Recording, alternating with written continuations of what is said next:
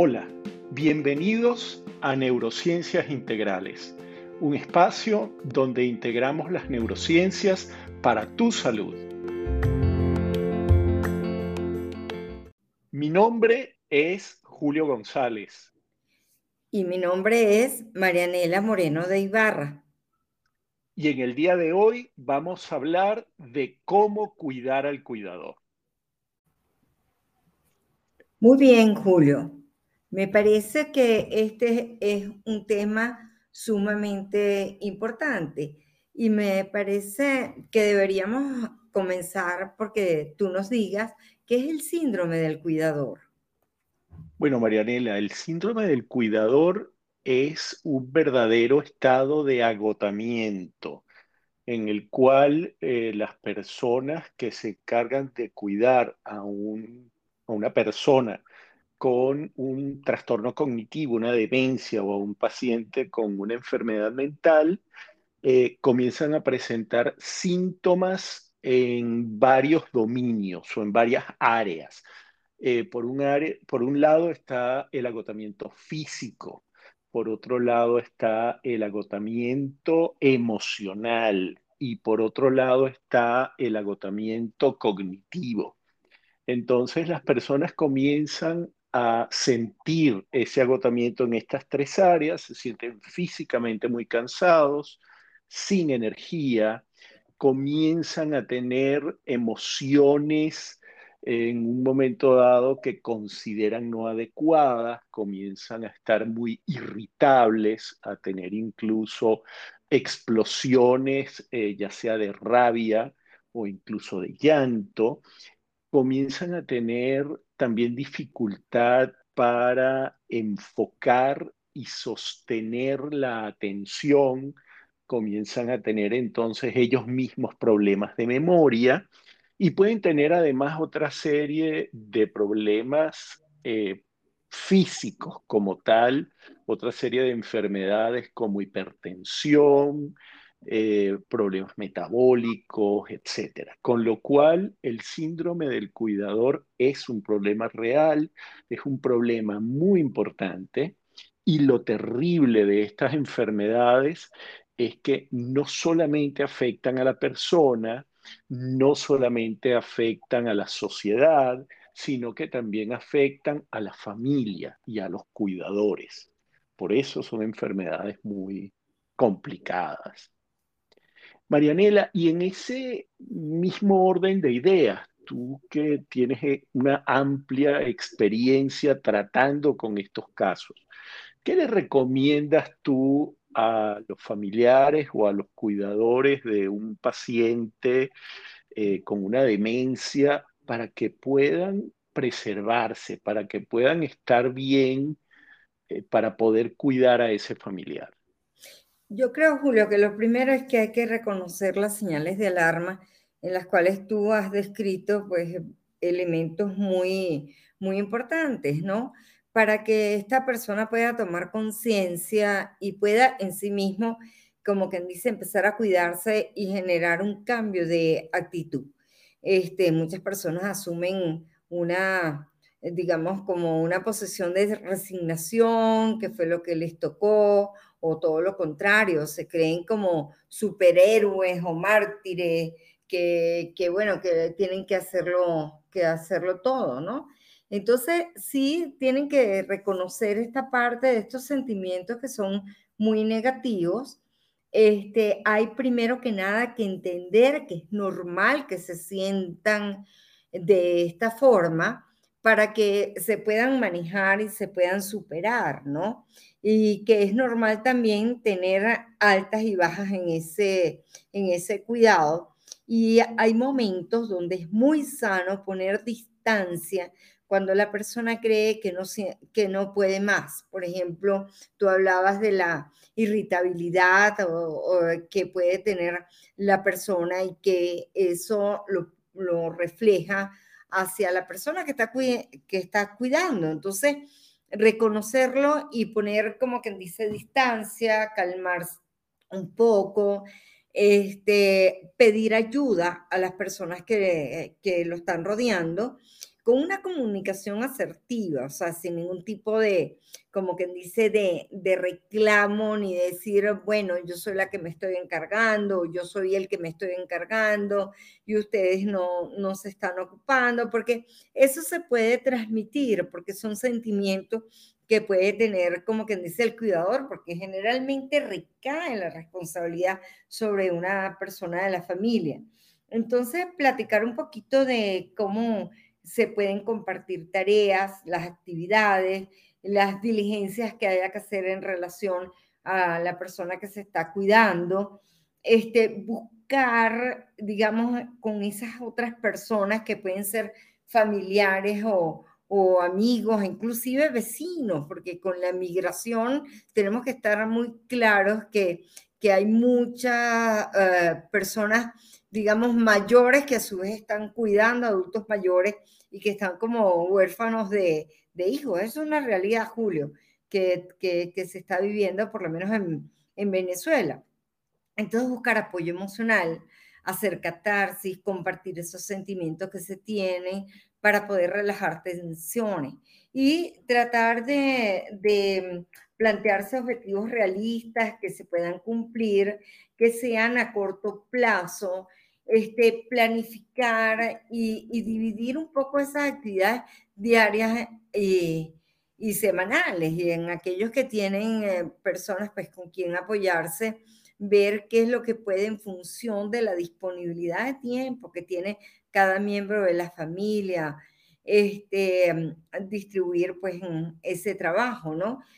Analizar muy bien qué recursos se tienen en el hogar, qué recursos se tienen en el contexto social y comunitario, porque pueden haber, por ejemplo, em, como te digo yo, algunas actividades que, que digamos que el municipio puede brindar en, en, un momento determinado. Por ejemplo, este, yo recuerdo que en Chacao había así como una casa de los abuelos que si bien estaban trabajando con adultos mayores con envejecimiento normal, pero podrían brindar en un momento determinado inclusive algún tipo de, de apoyo.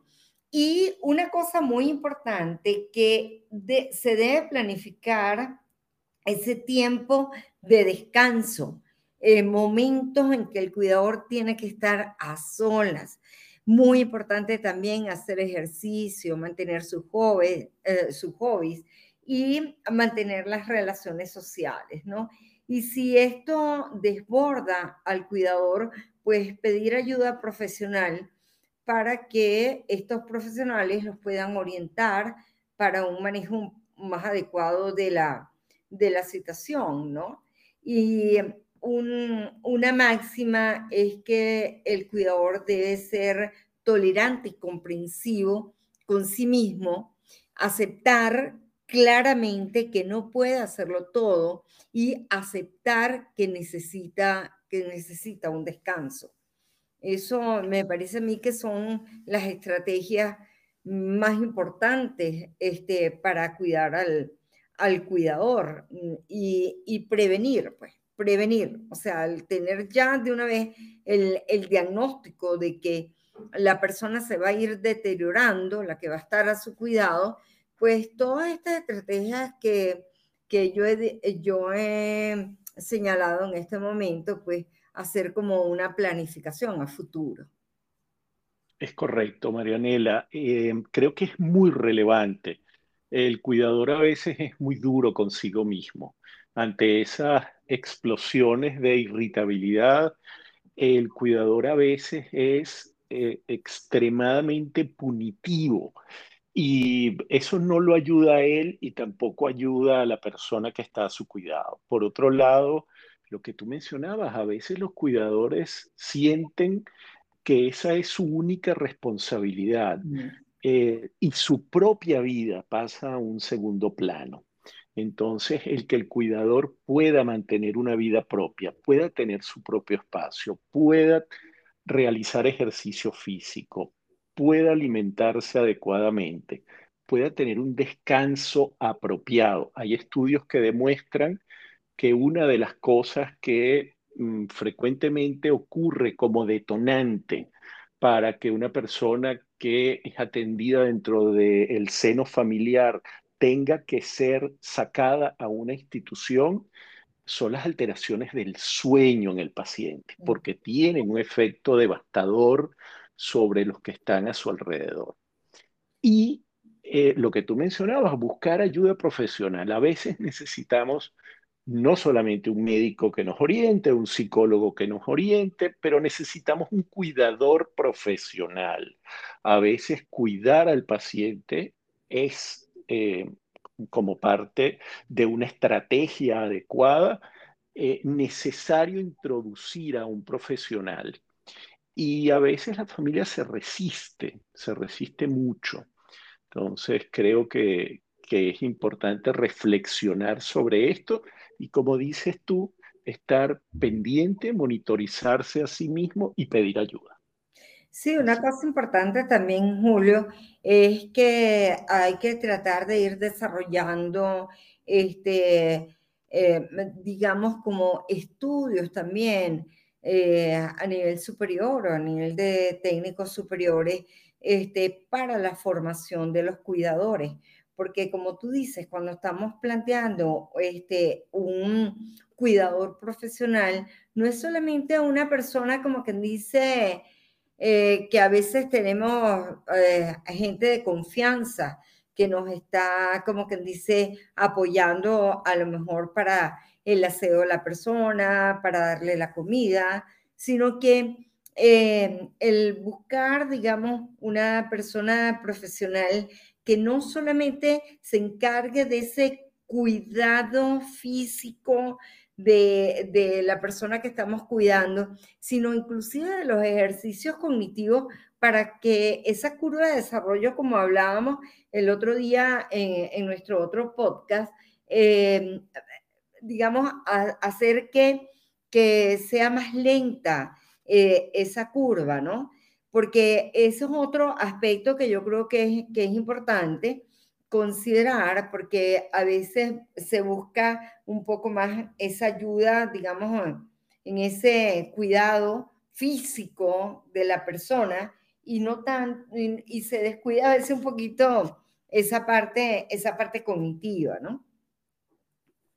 Es correcto. Y la falta de formación en los cuidadores es un problema real.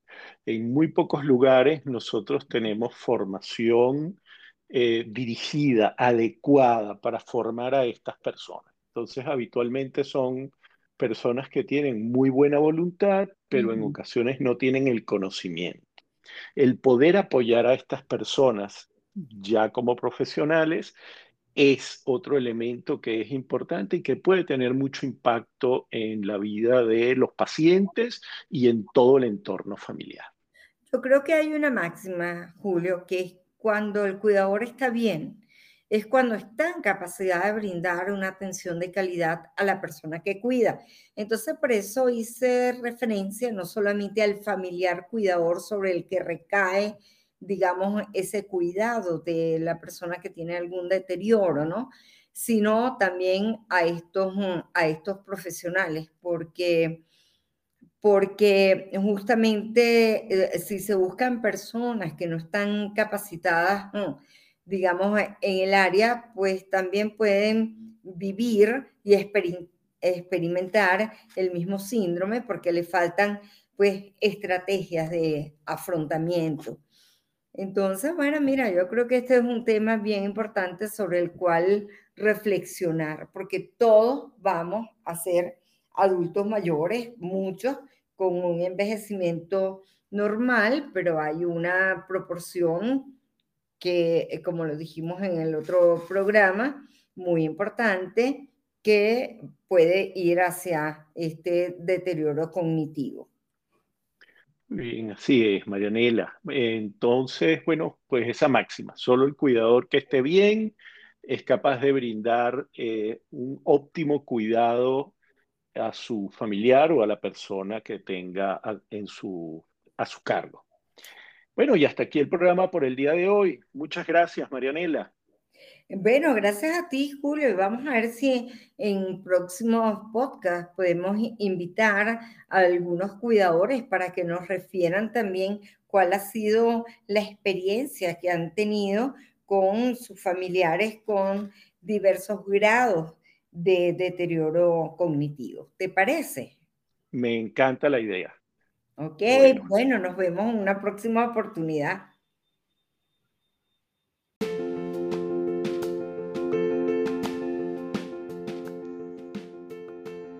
Finalmente, queremos pedirte que nos puntúes y también, si es de tu agrado, que nos dejes una reseña.